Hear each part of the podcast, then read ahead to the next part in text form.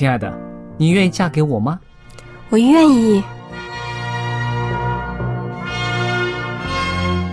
老公，我们要有小宝宝了。真的，太好啦！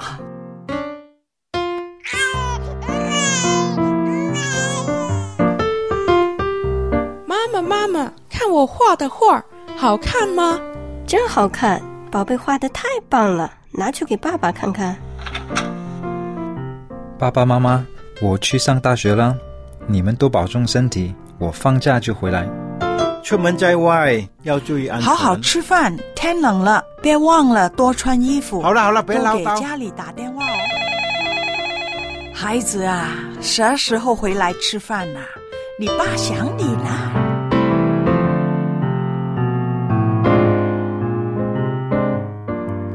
好，明天就回来。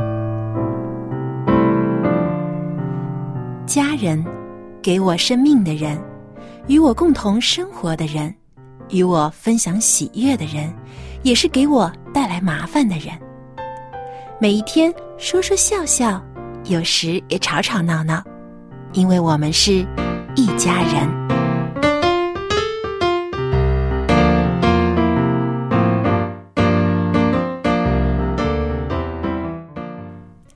不是一家人，不进一家门。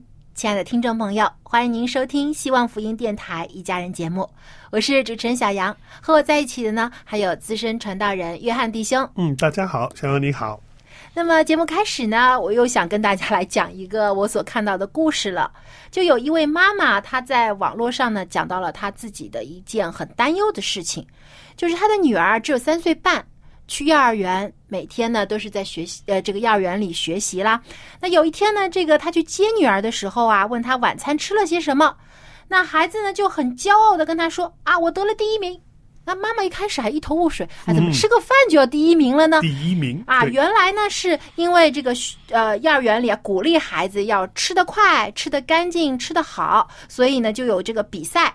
就是小孩儿谁吃的最好最快，那就有奖励、啊，能拿第一名。所以他孩子呢就很努力的啊，很快的就把这个呃饭菜都吃完了，所以很高兴的跟妈妈讲啊，我拿了第一名。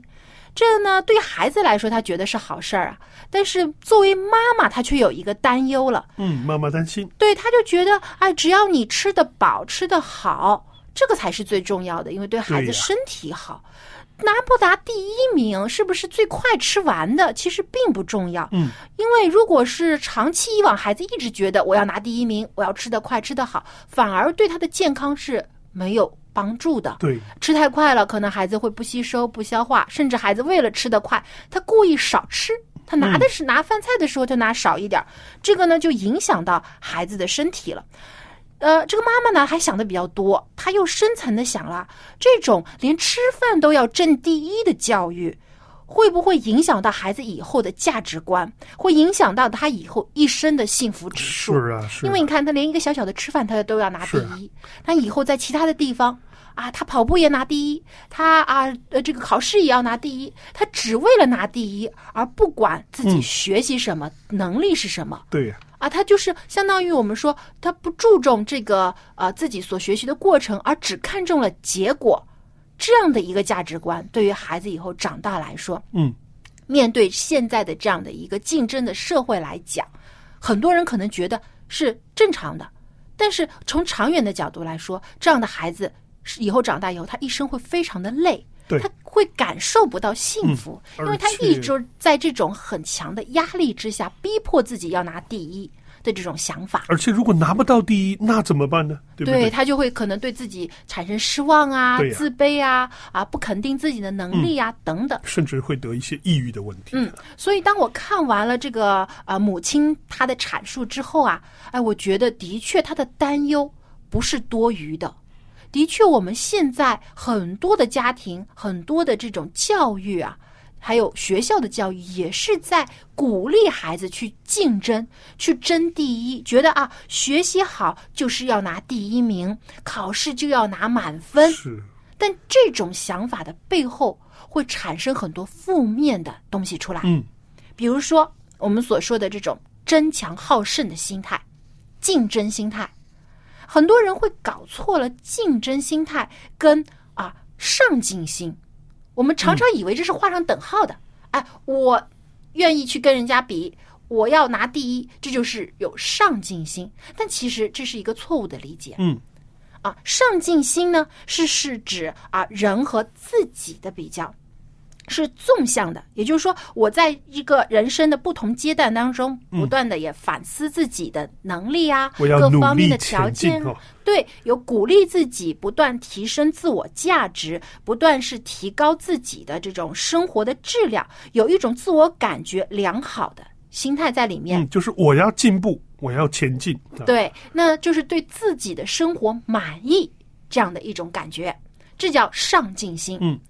但是呢，我们现在所说的上进心，很多时候其实叫好胜心，就是说，呃，只注重结果，我要比别人强，我要比别人厉害啊，我考试要拿的比别人分数高，一直是一种攀比的心态。这种呢，就不是跟自己比啦，不是说我一定提升自己了，而是呢，去跟人家比。有的时候就会产生有些人不择手段也要赢过别人。嗯。可能他甚至考试的时候用作弊的手段啊，或者用不正当的方式啊，取得了比别人好的成绩。这种的时候，这种不健康的心态呢，就会导致了这个整个他的对自我的价值的能力都产生个歪曲的看法了。是，我有个亲戚，他的孩子呢现在在读高中，学习非常的好。嗯，一个学年大约有快一千个学生啊。是很好的学校，嗯，很多优秀的孩子都到那里去读书。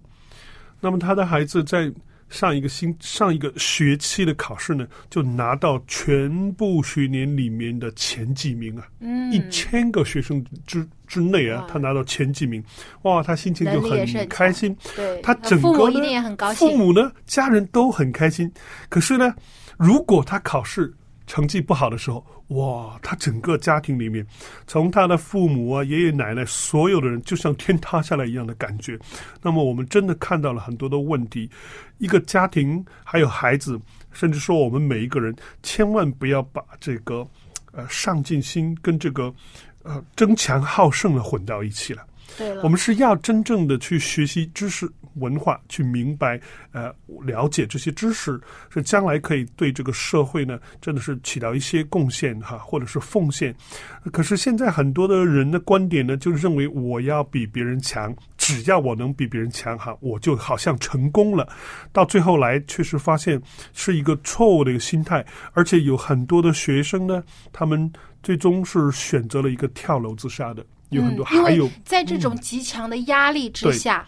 他已经承受不了了。你想，就像您刚才说的，您这位朋友的孩子，他当他考得好的时候，当然高兴，但与之而来的就是一种对他未来的成绩的一种期望。没错。如果他下一次还考得好，那还好；但如果下一次他考得不好了，嗯。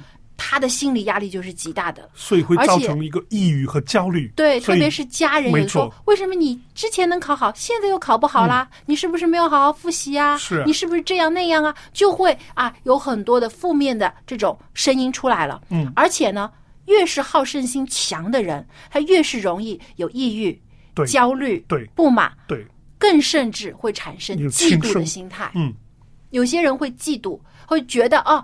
我已经付出这么多努力，但是我还得不到，对方是不是用的不正当的手段？用各种的猜忌别人，嗯，然后呢，自己也用一些不正当的手段去取得成功。对，那么这些负面的心态形成了一个很大很大的一个说，我们说是黑暗体啊，沉沉的压在一个人的心中。为什么现在很多年轻人会轻生？我有些人。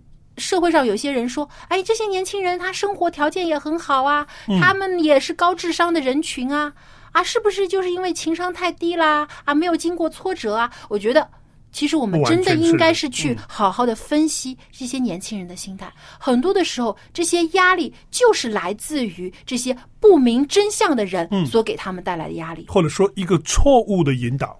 对，因为呢。当这个社会已经是在提倡这种竞争心态的时候，这些孩子就把这种竞争的压力背在自己的身上。他总觉得我带着很多人的期待，有我自己的期待，有父母的期待，有亲朋好友、老师的期待。当这些一个个的期待不是成为动力，而成为他身上的石头的时候，是他就越来越重，迈不开步子。我见过一大早六点钟不到，那么父母就把孩子呢，呃。吃饱饭，或或者你叫喂饱他一样，然后就带他星期六、星期天的时候参加各种的学习，什么要学习弹钢琴，要补习什么物理、化学、数学、语文、英语等等等等。那个孩子的人生真的非常的痛苦。到了假期，就是呃星期六、星期天，本来呢就是可以休息的时候，但是父母却给了孩子那些强迫他、逼迫他去学了很多他不想学的东西。我们看到，其实儿童的时候是一个非常美好的一个玩儿的时候，一个童真，一个要运动啊、要喜乐、要快乐、要高兴的一个时代。但是很多的。包括我们的社会的一个情况，很多的家长都是呢，把一个非常大的重担，甚至这个父母都不能够背负的重担，放在那个小小的孩子十几岁哈或者几岁的孩子身上，希望他们通过这个学习，可以将来有一个好的工作、好的人生，但是却往往呢，真的是忽略到了这个孩子真正的他的快乐，甚至他心里面都没有平安。啊，这个是现在呢，很多时候的一个社会的一个现象。但是这让我们真的也看到了，就是你要干什么，这个争强好胜真的是扼杀了很多小孩子的童年，幸福的童年。对，甚至对他们的价值观以及未来的人生的目标都会扭曲。当他们长大之后，都不知道自己要去干什么。嗯，他的人生目标我就记得有一句话说的非常好，说父母。你们是可以给孩子们生命，但你不可以给他们思想。嗯，就说你不能把自己的思想强压在孩子的身上。还有，你可以对孩子有期望，但不要给他们理想。也就是说，不要把自己的理想加在孩子的身上，因为孩子有自己的人生，他有自己的目标，他需要去寻找自己人生的价值和目标，而不是去完成父母的愿望，去照着父母的老路去走。有些父母很多都是自己为没有完成的梦想，他希望自己的孩子去实现。那如果孩子的梦想跟你的一样，那当然是再好不过。但如果孩子有追求不一样的理想，请你理解与接受，是不要因此就打击孩子、否定孩子。我觉得，因为人生是他自己的，你可以引导，但不可以代替他去走。对，所以我们也真的建议在。收音机前听到我们这段，呃，我们这段有关于争强好胜或者进取心的一些父母，我们也愿意你能够正确的来审视一下你的孩子，你该怎么样的来去呃教导他、引导他，对，怎么样给孩子一个幸福的、快乐的童年啊？嗯，说到幸福啊，真的这种争强好胜的心啊，很多时候并不能带来幸福。因为我们看到现在社会上很多的竞争，很多的压力，但往往所带来的并不是最终一个更高质量的生活环境，嗯，反而是更多的麻烦。是，在美国呢，有一位这个社会心理学家叫莱恩博士，他就做了一个调查研究，发现近四十年，美国人的幸福指数一直在下降。我们虽然看到美国这样的一个超级大国啊。它有很多的好的福利，他也有很好的经济条件，但是为什么人的幸福指数却没有增长，反而下降呢？那么当中，他这个调查里面就发现呢，很多时候啊，这个幸福感与金钱的多少是不成正比的。不要以为人条件经济条件越好，就家里越有钱了，幸福感就会越高，反而往往是。一些中产阶级，也就是我们所说的这种在啊这个收入是整体的平均数的位置，也就是我们所说的小康人家庭，差不多小康的幸福指数是最高的。为什么呢？因为首先他们呃没有对于说物质上已经达到了一定的满足，对不对？因为他们也有一定的经济收入，可以啊达到最基本的一些的生活的需要，是不用去担忧的了。但是他们对更好的生活呢也有向往。其次呢，他们有很多的时间可以陪伴自己的家人，可以与朋友相处，有正常的自己的社交时间。还有呢，也有可以进行一些减压、放松的一些的活动。所以啊，对于他们来说呢，生活这样才是最幸福的。嗯，不说一定要赚大钱，要事业多成功啊，有大的企业公司或者有多高的社会地位才是幸福的。因为往往人越追求的越多，他所带来的压力也是越大，呃，从别人那里所得到的期望也越高。嗯对，当自己达不到这种期望的时候，人就容易产生抑郁、嗯，失望、焦虑、嗯失望，各种负面情绪就来了。对，而反而是这些知足常乐的心态，反而使人更加能够感到嗯幸福。而且呢，在生活当中，其实我们一而再、再而三的看到很多例子啊，金钱是否真的最重要呢？社会地位是否最重要呢？可能一时的一段的时间内。这些东西的确可以给你解决很多的困难，或者说给你带来很多的利益。但从长远的来看，人的一生到最后，我们就像所罗门王说，他是一个国王，他拥有世界上一切的财富和荣耀地位，但最后他都说，我的人生就是一场空虚，嗯因为这些东西随着时间的流逝都会消失，因为人总要走到生命的终结。对呀、而当你终结的时候，细细想来，一生当中最宝贵的其实是什么呢？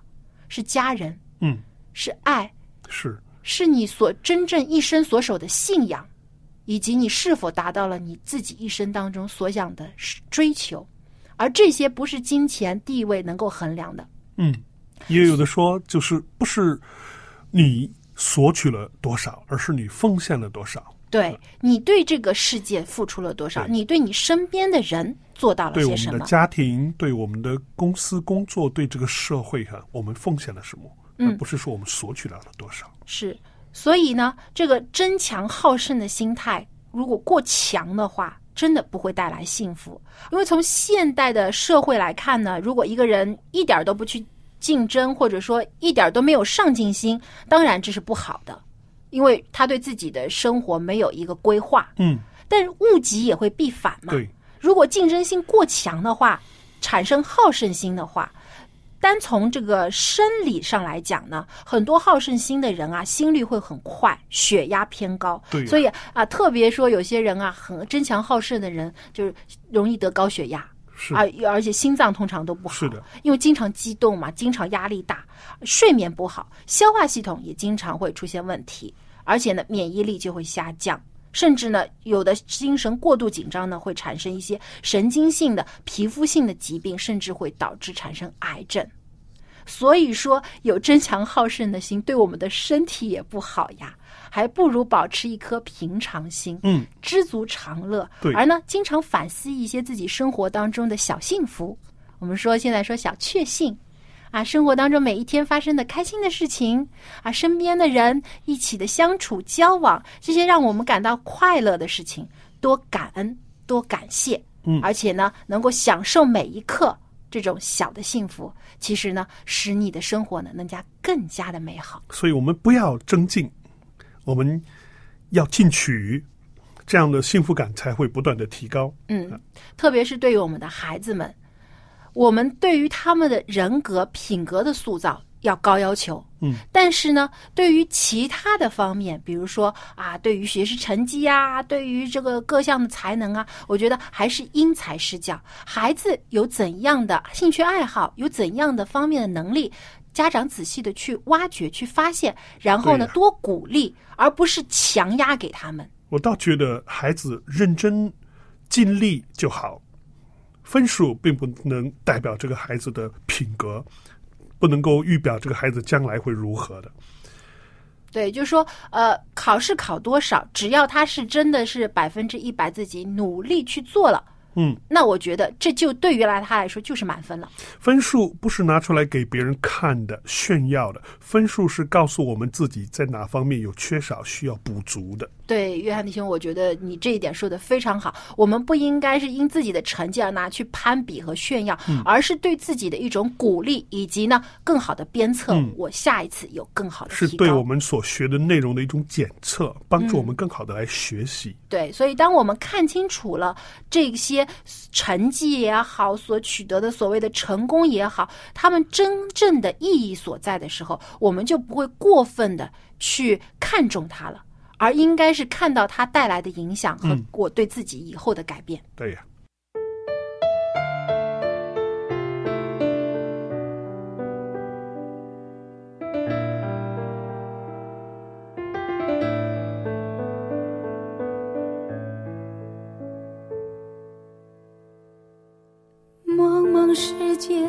之路，多少坎坷险阻，放下盲目的追逐，让迷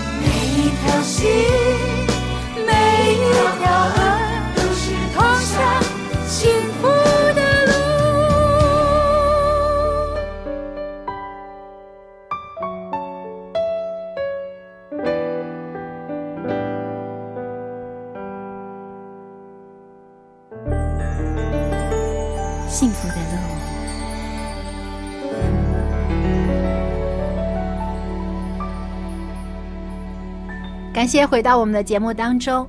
那么接下来呢，又到了春雨跟我们分享亲子话题的时间了。今天他所带来的主题是心态比分数更重要。那这和刚才我们所讨论的话题也是非常有关系的。我们一起来听听他的分享。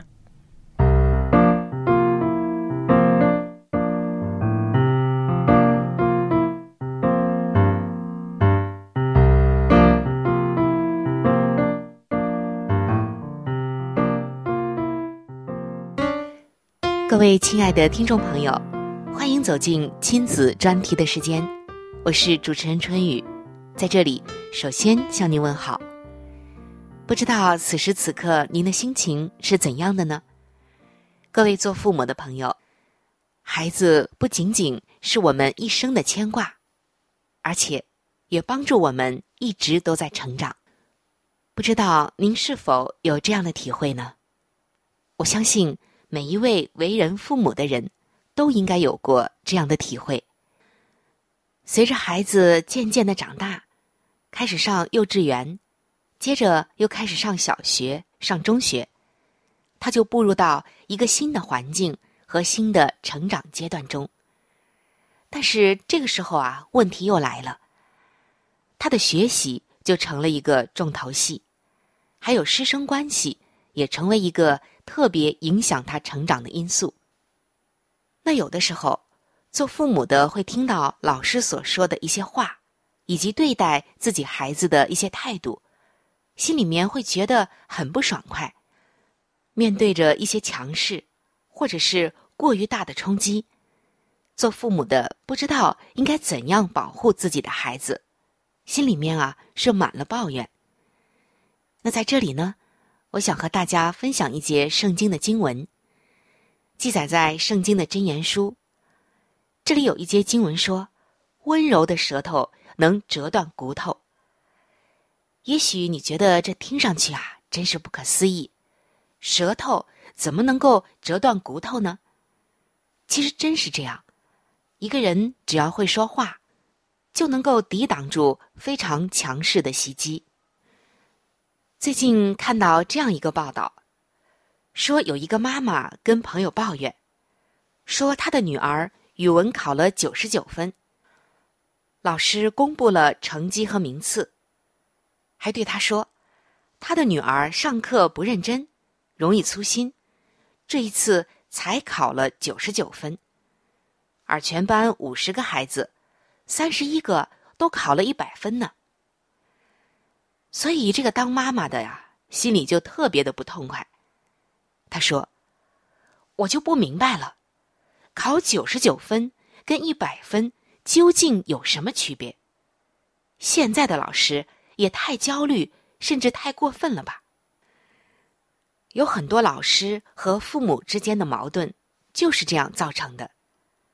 九十九分或许啊只是一个导火索，但老师的本意是想与父母们沟通孩子在学校的问题。然而因为话说的不够智慧，时机呢选的不恰当，所以父母亲就理解成了老师对于一分之差的这种过度重视。甚至因为一分之差而歧视自己的孩子。孩子的自尊心是不是应该保护？当然应该。那老师的权威难道完全的就不屑一顾吗？也不行。但是这位做妈妈的这心里面啊特别的不爽，也对老师充满了不满。那我们再来看一下，同样有个孩子。也是考了九十九分，那他的爸爸却对他说了一番话，让所有的人都感动。爸爸当时就问孩子说：“你的分数不算低，为什么老师还批评你呢？”孩子说：“可能老师觉得我应该考一百分吧。”这个时候，爸爸跟他击掌，告诉他答对了。晚上，爸爸还特意给儿子写了一封信。看到这封信的人都特别的感动，觉得无论什么样的富养，就是富裕的养孩子，都比不上父母亲有智慧。爸爸的这封信是这样写的：“他说，亲爱的宝贝，晚上我和你的妈咪聊了很多，觉得。”对于考九十九分挨批评这件小事情，可以有四个问题跟你谈一谈。第一，我们活在世上，他人的看法和批评就像空气一样无处不在。无论你多优秀，都会有人觉得你不够好。这些人啊，你不妨把他们全部当做你的老师，因为他们教会了你一件事情。不要过分在意别人的看法。第二，在这个世界上，总有人有资格批评你，这是他们的职责跟权利，可能与能力无关。你不必完全的认可他们，但是要绝对的尊重他们。孩子，再破的屋檐也会遮住小树的光，这不是屋檐的错。如果你不想做一个总是被遮光的小树，那就努力的成长，长得比屋檐更高。第三，你要搞清楚，这批评和侮辱是两回事儿。批评是指出错误的一种方式。愿意批评你的人，是希望你进步。你考九十九分，老师表扬你，意味着在老师的眼里，九十九分是你的上限。但如果老师批评了你，代表在他心里，你值一百分。而侮辱却是另外的一种东西了，它有的时候跟批评长得很像，但是。却会像刀一样的伤人，你要格外的警惕。无论什么人，站在什么位置上，都无权侮辱你。老师说你没考好，粗心，上课不听讲，这是批评。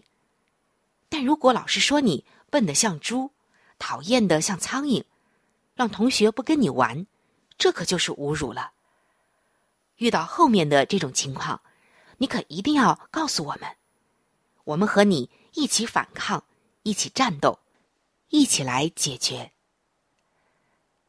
亲爱的儿子，你要记住，任何事情，你做的好不好，批评的标准只有一个，那就是你有没有全力以赴。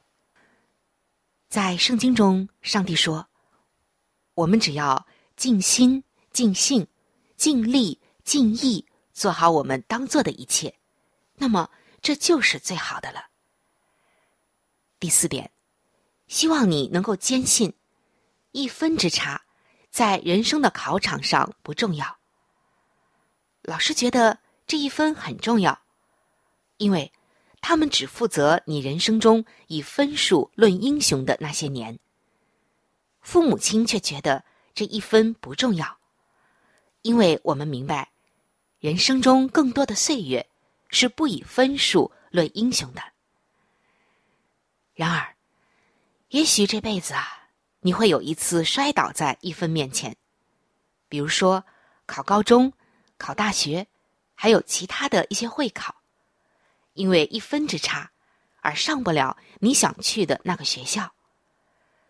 如果真有那么一天，我希望你千万不要怀疑自己。而是要保持最初的那颗心，初心不改，方得始终。你要坚信，一分之差不算什么，上不了最想上的学校也不算什么。生命是一个充满惊喜的过程，你的努力一定会有回报的，却不一定是你期待的那种回报。期待之外的结局不算失败。而是惊喜。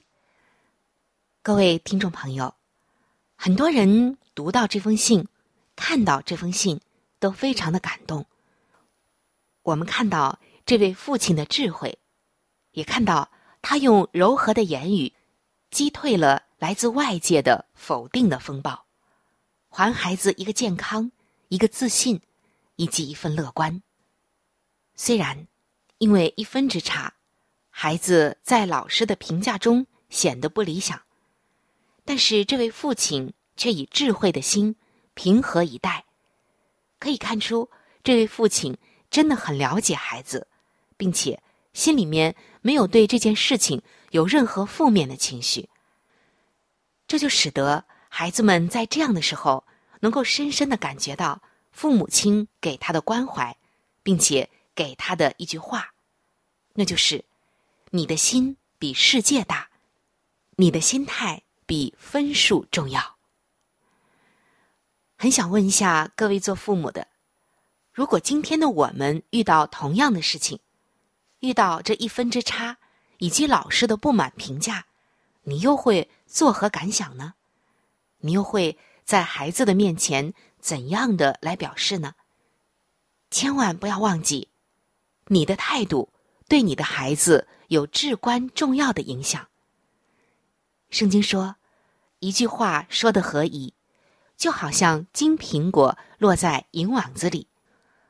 关键就是在这样的时候，我们表现出的都是怨言呢，还是以温柔的舌头来抵挡外界对孩子的不良袭击呢？如果你能够说合宜的话，那么你的孩子就能够在不理想的生活中乐观前行。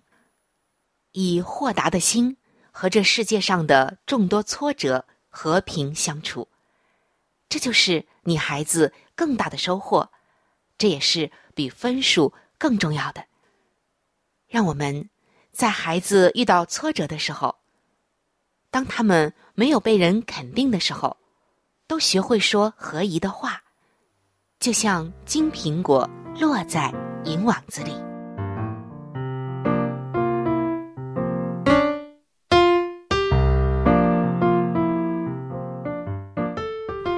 谢春雨的分享。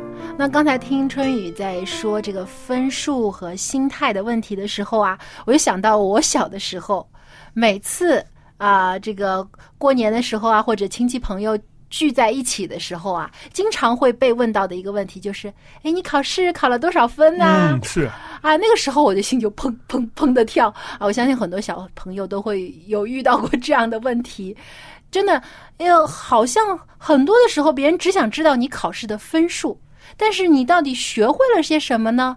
啊，你到底这个在学校里面得到了哪些的这个学到哪些本领呢？等等，其实好像关心的并不多，人家只是觉得啊，一个分数就代表一切了。但我们现在其实已经知道了，很多时候分数代表不了一个人的品格，代表不了一个人的这个他的呃各方面的能力，对，它只是一个简单的一个数字而已。很多时候，有些孩子看来考试成绩可能很差，但是他在其他地方很有天分。可能有些人是美术有天分，音乐有天分，或者在啊其他体育方面有天分。我们不能用一个。成绩单门功课的一个分数来衡量这个孩子啊有没有聪不聪明有没有能力？我觉得这个很片面，而且真的是对孩子也是不公平的。没错，我们真的希望呢，我们的教育呢可以得到一些改变哈，一些改革。我们希望我们的孩子在学校里面学习是很快乐、很幸福的，跟老师在学习一些知识、有用的知识，更有品格上方面的这些学习。那么分数如果能取消掉，就更好了。嗯，对，当然这个也需要一个很 长久的一个的改革变化。对，当有一天我们真的用更好的方法可以来评估孩子的能力，而且这个评估是起到提高孩子未来的发展的话呢，我相信对于我们孩子的未来的成长更有帮助。分数不是最重要的，对孩子的身心灵的成长是最重要的。是的，所以第一步，我觉得首先要做的是父母的改变。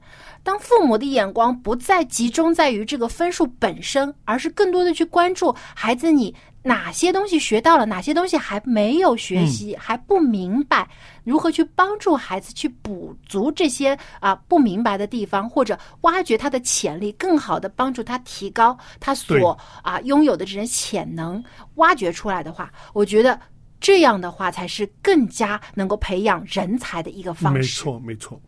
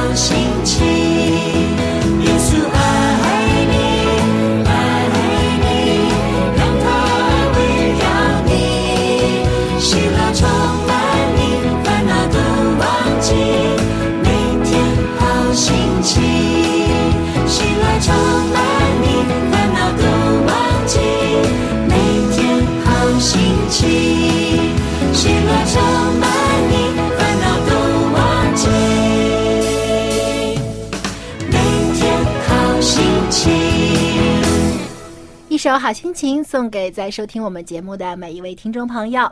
那么接下来呢，我们又要讨论一下我们的厨房、餐桌这些我们每一天会接触到的啊这个食物了。啊，我们现在啊天冷的时候呢，经常会吃一些比较高热量的食物，但是啊，我们也要注意平时饮食的这种均衡，蔬菜和水果也不能少。那么在冬天呢，到底哪些这个蔬菜适合上我们的餐桌啊？一家人都可以享用，又能够吃出健康、吃出美丽呢？接下来，欢迎走入我们的佳丽厨房。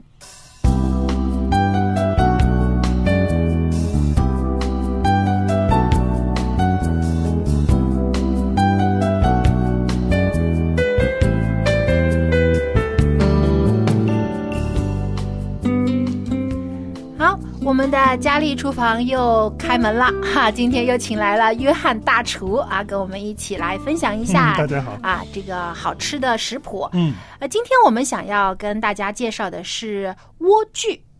啊、我相信莴苣呢应该是南方的称法啊、在北方好像一般称为莴莴笋或者莴笋菜。嗯嗯，那莴苣呢是一种气味苦冷的一种蔬菜啊，而且我们常常看到的这个莴苣啊，是上面是叶子啊，中间是长长的这种啊这个叶茎。对吧？我们称之那个部分是茎。那么通常呢，我们也是常吃的就是茎的部分。但其实啊，莴苣的叶子也是很有营养的，也能吃。但是因为味道有点苦嘛，嗯所以一般的人不太喜欢啊。那一会儿呢，我们也可以介绍一些这个用莴苣叶来做的一些菜。呃，来讲讲莴苣到底有哪些的好的功效和营养价值吧。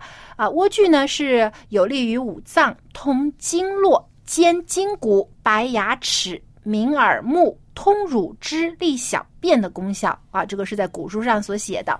所以呢，对儿童长牙齿、换牙齿还有骨骼发育的时候啊，适当的给孩子吃一些莴苣呢，可以起到促进的作用，特别对这个牙齿有好处啊。嗯嗯，还有呢，莴苣当中含有这个铁离子，是比较容易被人体吸收的。嗯，这个是重点哈。嗯，对，而且呢，常食用新鲜的莴苣呢，可以预防这个缺铁性贫血嗯，就是说莴苣里面的铁离子呢是容易被人体吸收的。对的我们其他的蔬菜里面也有很多是含有铁离子的，嗯，但是是不一定，对，嗯不一定会被吸收。对啊，不过也要大家注意哦，不要以为单吃莴苣就一定可以预防这个嗯缺铁性贫血啊、啊我们还是均衡。对，要吃的丰富一些，这样呢才能够使我们各方面的营养都得到吸收。嗯，对，嗯，那么莴苣还有一个呃近期被发现的一个很大的功效呢，就是在日本啊，莴苣被称为是抗癌食物。哇，这个现在嗯很、大家都很害怕这个癌症呐、抗癌嗯，所以对于这种能够抗癌的食物呢，也非常关注。为什么说这个莴苣能够抗癌呢？因为呢，莴苣当中具有非常重要的莴苣苦素，这种物质可以分解食物当中的亚硝酸。嗯，亚硝酸是特别致癌的一个化学元素，嗯，特别所以呢这个莴苣苦素可以防止癌细胞的生成，嗯而且对于这个肝癌、胃癌等都有一定的防治作用。就是莴苣苦素呢，可以很容易的分解在食物当中的这个亚硝酸的这些东西哈。对，而且呢，有一些已经患了癌症的病人呢，他们在放疗或者化疗的过程当中会有一些不适应的反应嘛。那么吃莴苣呢，可以减缓这些不良的反应。嗯嗯，不过大家也要注意啊，莴苣毕竟是一种菜，它不是药。啊，不要以为我只要吃莴苣嗯我就能致癌、或者我不得癌了。嗯当然没有这么神奇的功效，它只是有一定的预防作用。嗯，那么还有呢，啊，莴苣的纤维比较丰富，而且呢糖分低、热量低，有助于新陈代谢和胃肠胃的蠕动啊。所以对于一些想减肥的啊、嗯这个听众朋友，或者说有一些是有贫血啊、糖尿病的尿病对人，都很适合吃莴苣。而且莴苣当中呢含的钾含量很高，钾呢可以促进我们这个排尿，以及减少对心房的压力。嗯对于高血压和心脏病患者呢，也是有帮助的嗯有一。些心脏病的病人呢，在医院去检查身体的时候呢，通常医生会给他们化验这个钾的含量的高啊或低。对那么很多时候是需要补充钾的。嗯那么如果吃这个莴苣的话呢，就会在食物当中来提取高含量的钾啊，给是的这些心脏病的患者呢有很大的帮助。嗯，还有呢，莴苣还有一个非常啊、好的作用，它就能起到镇定的作用。因为有一些人啊，现在这个我们知道都都市当中啊，很多人的工作压力很大啊，精神很紧张，所以晚上睡眠不好。所以呢，吃莴苣呢可以有一定的镇静作用，可以帮助你的睡眠，而且可以消除紧张的情绪。对，嗯，那么，哎，莴苣还有一种非常独特的一种营养成分是叫氟元素。氟啊就是我们牙膏含氟牙膏里面那个氟，哎、对不我们的、嗯对牙膏当中含有的一种成分，所以呢，这种氟元素对于牙齿和骨骼的生长呢是有一定的帮助的。嗯嗯，能够起到齿。对啊，能够而且呢，能够呃增拔牙齿啊，嗯呃预防蛀齿啊等等的作用。啊、还有呢，这个呃莴苣啊，还可以改善我们的消化系统和肝脏的功能啊，促进食欲。对于这个风湿性疾病还有痛风呢，还会起到一定的抵御作用。所以看下来呢，这个莴苣真的是有很多好的作用啊，很适合我们嗯平日呢、经常出现在我们的餐桌上。但是要注意了，它也有禁忌。也就是说，有一些人是不适合吃莴苣的。什么样的人不宜多吃呢？就是视力弱的人，或者说患有这个夜盲症，夜盲症或者有其他嗯眼疾的人，注意了，不能多吃莴苣啊，要经过医生的诊断和医嘱。才能知道这个嗯啊、适不适合吃莴苣。一般情况下呢，尽量少吃或者不吃，嗯因为莴苣当中有一些物质会对于视神经产生刺激作用，所以有可能会导致这个眼疾的恶化。哦所以尽量呢，呃，少吃，因为在我们中国的这个。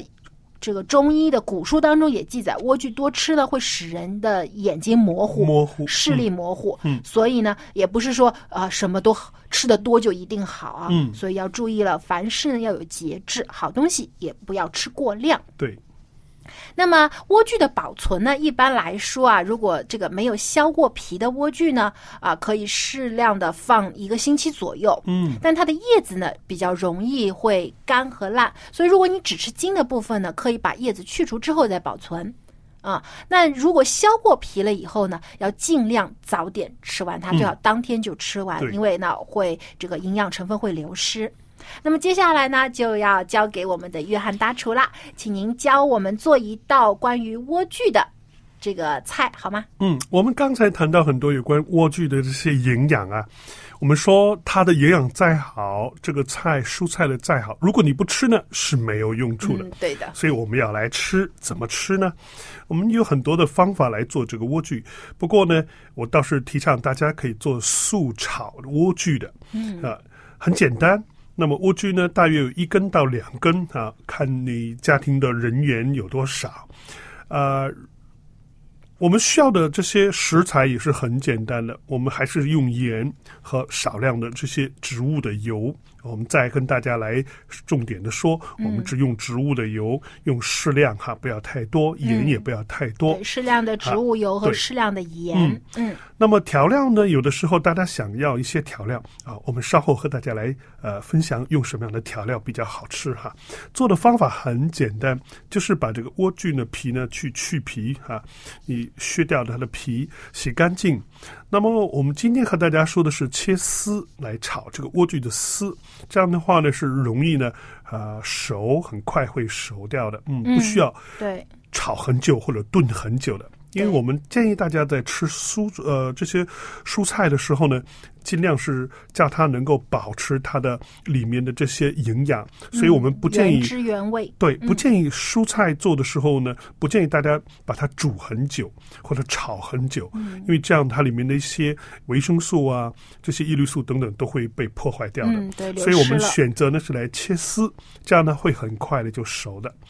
那么还是像我们的传统习惯，我们要把锅里面先放油，加热，不要加到很热，嗯不要冒烟五六成熟、六七成熟就温度就可以了，不要千万不要冒烟啊，会有很多的致癌的物质的。嗯然后呢，放入这个莴苣这个丝切好的丝，不要先放盐呢。有一些呃朋友做饭的时候呢，是喜欢油里面放，千万不要在油里面放盐，嗯因为盐么呢高温之后呢，一样的会产生很多的这些致癌的物质。嗯，我们大家就记住这个方法，就是高温之下不大有什么好东西出现的哈。对，所以温度不要太高，也不不要在这个油锅里面直接放嗯，盐，不要直接放盐。嗯对，那么就是放油，放这些莴苣切好的莴苣丝，那么就我们叫做大火翻炒，就是一个温度要调大呃火调大一些，温度高一些，要快速的翻炒。这样的话呢，尽量把它的营养留在这个莴苣丝里面哈，不要被破坏掉。那么翻炒之后呢，我们就撒上盐，啊、不要太多的盐。那么到什么样的程度，我们可以把它盛出来了呢？对呀、什么时候才能熟呢？我们用这个炒菜用的铲子呢，你看到，啊、你可以用铲子来碰这些莴苣丝，你发现它变软了，不是那个脆脆的样子，那基本就已经熟了。嗯啊，变软的时候就熟了。那么你要放调料了，放什么调料？啊，我们再说不要放味精。味精真的这个非常不好的一些东西，味精的呃，只要一高温，味精直接就变成啊、一些使人容易得癌症的东西。嗯所以现在呢，虽然我们知道味精是日本发明出来的，嗯，它最早的名字叫什么阿基莫莫托，是它发出来的，或者未知素都是。嗯但是你要知道一下哦，日本人很少吃味精的，甚至他不让吃味精的，因为味精只要一高温，包括在汤的里面，只要一高温，它的。所有的啊，甚至我们说它没有什么营养价值的，它只是味道叫你觉得很好吃一点。没有什么营养价值的，会产生很多的对人身体破坏的，甚至能达到一些呃叫杀害一些精子卵子的。所以有一些人、哦他们不怀孕，不知道原来这个味精是起到很大破坏的作用的。嗯所以不要放味精。那么调料放什么呢？有的一些朋友说这个味道不好吃啊。那么我们想吃一些调料味道，其实我们是想跟大家讲呢，如果我们放下一段调料不吃，放下一段时间，比如说你有一周到两周的时间，你不去吃这个酱油啊、醋啊、什么一些的味精等等这些鸡精啊等等这些，如果你不吃，你会品尝到蔬菜本身的那个味道原。汁原味。嗯嗯，我们有的时候天然的这种对呀、有时候我们舌头的味蕾呢是被这些调料所破坏掉了，所以很多的人就喜欢不断的吃咸的东西，嗯就口味越来越越来。越重，要更多的调料的东西，这个是很大的一个错误的事情。对，我就发现啊，如果调味品吃多啊，吃这种很重口味的嗯一些的菜之后，慢慢慢慢啊，就口很干，对，口干，而且呢，慢慢的就觉得自己的这个味觉啊也会退化。没错，它啊会变得吃迟钝的。迟钝了，对，有些一些东西吃不出味道来了，嗯一定要加重它的调味品才能吃出来。其实蔬菜是自己本身的味道就是很好吃的，只是有的时候我们不欣赏它罢了。那么，如果您想加一些调料，可不可以呢？可以的。加什么调料呢？我们有一个很简单的原则介绍给大家，就是我们可以加放那些没有加工过的调味品。就是天然的一些嗯天然的东西调味，比如说我们常吃的葱啊、姜啊、蒜啊，甚至一些呃四川的朋友或者呃南方的、湖南、湖北的朋友们，你可以放辣椒，嗯，只要你接受，当然不要过量，这个都是非常好的。还有一些朋友他喜欢吃咖喱，就放咖喱粉也是可以啊，没有问题。为咖喱粉是黄嗯姜嘛，对？但是我们建议大家调味品不要放太多。嗯如果调味品的味道超过了莴苣丝本身的味道，那么这个就是呃。谁轻谁重？我们要吃的是莴苣，不是吃那些调味品。是所以调味品的意思很简单，只是调一点味道。所以这个就是我们今天跟大家介绍的这个清炒素炒莴苣哈。啊，谢谢希望大家可以。今天试一嗯试哈。对，所以呢，我们吃东西呢，一个讲究啊，清淡，因为清淡呢，不仅对身体健康，而且呢，我们能够品尝到食物本身的味道没。错，没错。对，还有呢，刚才也提到了这个，我们吃莴苣一般会吃这个茎啊，那莴苣叶其实也有它的功效。那一个很简单的做法，当你就是炒完这个莴苣之后呢，剩下的叶子也不要丢，可以洗干净之后切成末，然后跟饭一块儿煮，煮成莴苣叶菜饭。啊，嗯这也是很好吃的，因为呢，这莴苣叶当中呢有淡淡的一些的清香和略微的苦味嗯，，特别的味道。对，如果你不喜欢这个苦味呢，可以先将这个叶子在水里焯一下，在开水里面焯一下之后，再跟米饭一起煮。那么这个呃莴苣菜叶饭呢，也是对我们的身体有很好的帮助。那么也是我们可以好好的利用我们所吃的蔬菜的每一个部分，不浪费。那么希望您能喜欢今天我们介绍的这道菜，也希望你的餐桌呢更加丰富、更加健康。我们今天的节目就到这里了。非常感谢您的收听，如果您喜欢与家人节目的话，欢迎您来信告诉我们，也给我们提宝贵的意见。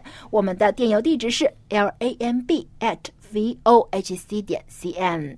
欢迎您继续收听我们下期的节目，有更好的话题想和您分享，请届时收听。我们下期节目再见。下期节目见。